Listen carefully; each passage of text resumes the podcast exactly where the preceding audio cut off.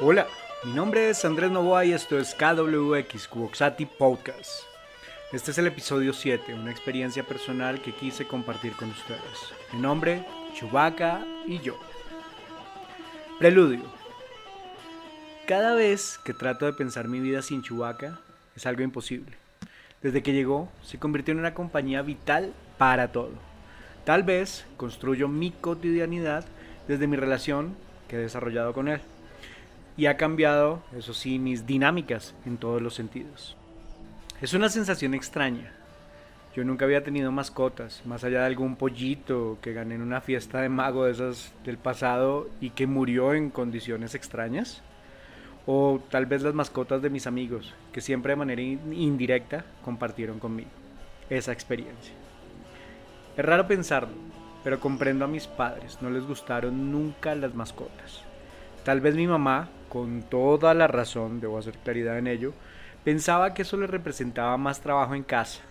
Así nosotros le dijéramos que íbamos a encargarnos de absolutamente todo con la mascota. Sí, cómo no. Ahora comprendo que eso jamás hubiera pasado. Nosotros nunca hubiéramos tomado esa responsabilidad de cuidarla, dado que una mascota, si uno la tiene, es en todo sentido. Es para jugar con ella, para amarla, para correr, para dormir, para consentirle, para hablarle, para cantarle. Es mi caso. Pero también es para sacarla a pasear, es para recoger sus cagadas, es para sacarla a miar, etcétera, etcétera, etcétera, etcétera. Por otro lado, mi papá en su silla de ruedas tampoco imaginó un peludo a su lado. Tal vez en esta época, cuando era chico, sí tuvo mascotas. Pero no lo culpo, ¿saben? Tiene una enfermedad que le ha afectado los ojos y aunque no está demostrado, parece que el primer sospechoso es un gato. Mi viejo tiene una enfermedad llamada toxoplasmosis que últimamente le ha hecho perder mucho la visión. Tal vez, por esto, nunca he podido vivir la experiencia de tener una mascota, viviendo con mis padres. Y cuando viví solo no me atreví a hacerlo, probablemente hasta hace año y medio que con Sara decidimos arriesgarnos a tener a Chubaca. Puntos de fuga. Chewie, Chewbacca, Chino, Mono, Berriondo. Suelta esa media. Ese cojín no es para romper ni para comer. Tienes tus juguetes. Ay, ternurita, lindo. Y muchas más son las millones de formas de nombrar. Y todas tienen su momento y su significado. Quiero contarles que cuando recorrimos el camino al albergue donde lo adoptamos, fue un cagazo total para mí. Debo reconocerlo. Y lo fueron así los siguientes días. No sabía qué hacer, ni cómo actuar, ni cómo hablarle. Algo bastante impensado en otro momento de mi vida. Caminamos entre paredes y mallas que separaban grupos de perros. Recuerdo que me acompañaron mis sobrinos, Emilia y Nico, y por supuesto Sara, con los cuales hicimos todo el proceso legal y emocional para escoger quién iba a ser esa gran compañía.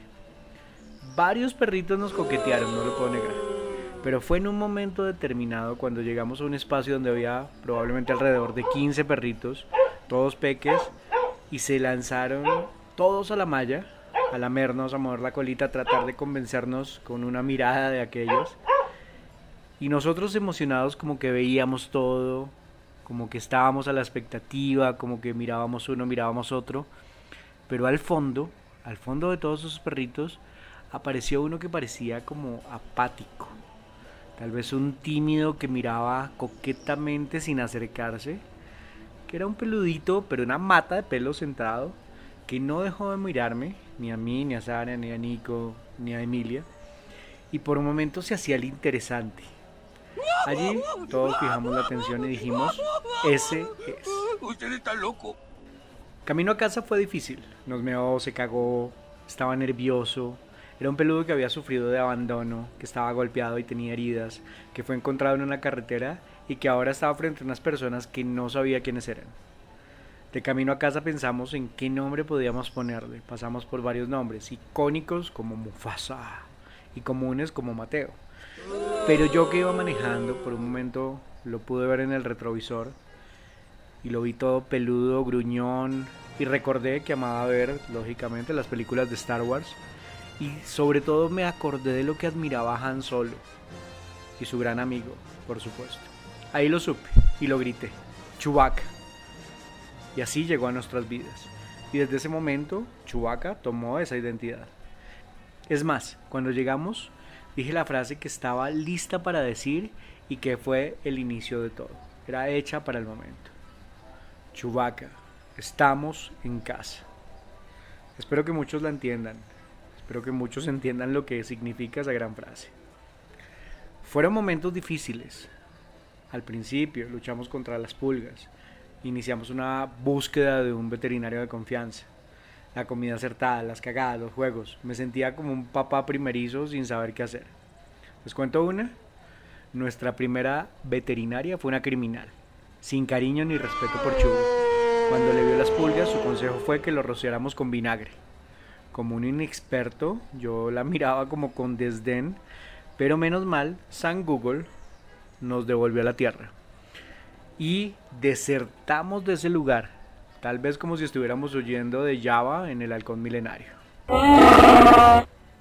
Con esa experiencia nos dimos cuenta que teníamos que buscar una persona que amara a Chuy y dimos con buenos veterinarios, que siempre lo han amado y que siempre han comprendido qué es lo que tiene.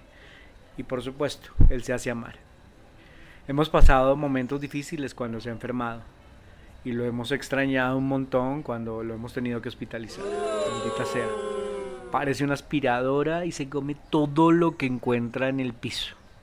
Adentro de la casa y afuera pero digámoslo que ahora es un poco más manejable. Hemos vivido experiencias difíciles. Yo estuve a punto de renunciar algunas veces. Una muy particular cuando llegué a trabajar y a Chuy le dio por tomar todas sus cagadas del día y esparcirlas por toda la casa y todo lo que estaba a su alrededor. Casi lloro.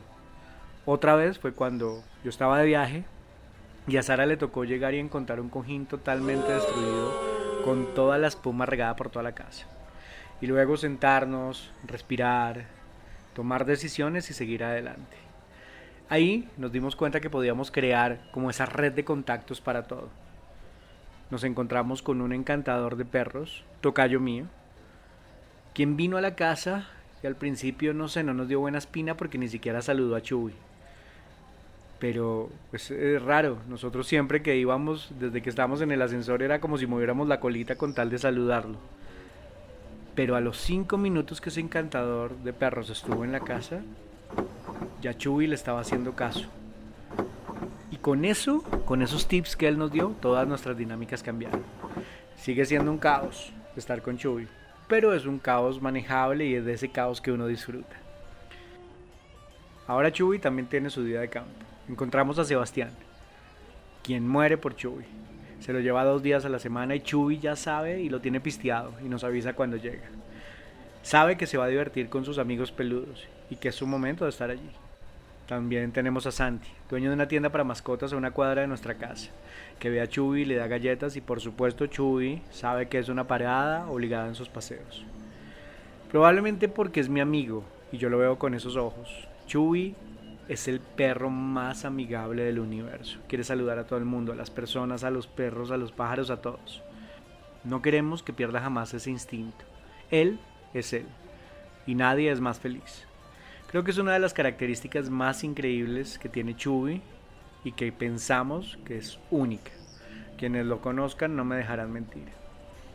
Nuestra vida con Chubby ha cambiado en todo sentido. Él tiene sus horas, le gustan sus paseos, le gusta siempre que estemos atentos a todo lo que él quiere y necesita. Maldita sea, es un manipulador impresionante. Me mira fijamente esperando mi respuesta y lo peor es que siempre me convence. Tal vez debo replantear mi concepto de voluntad, aunque mentiras, no quiero. Me encanta como Chubi es conmigo. Me hace madrugar para salir, es el dueño del espacio, me acompaño cuando dicto mis clases y siempre está muy atento a todo lo que hago. Hacemos un gran equipo, Nunca imaginé vivir una experiencia como esta. Es maravilloso todo lo que una mascota le puede dar a uno. Estoy seguro que cada uno dirá que su mascota es la mejor.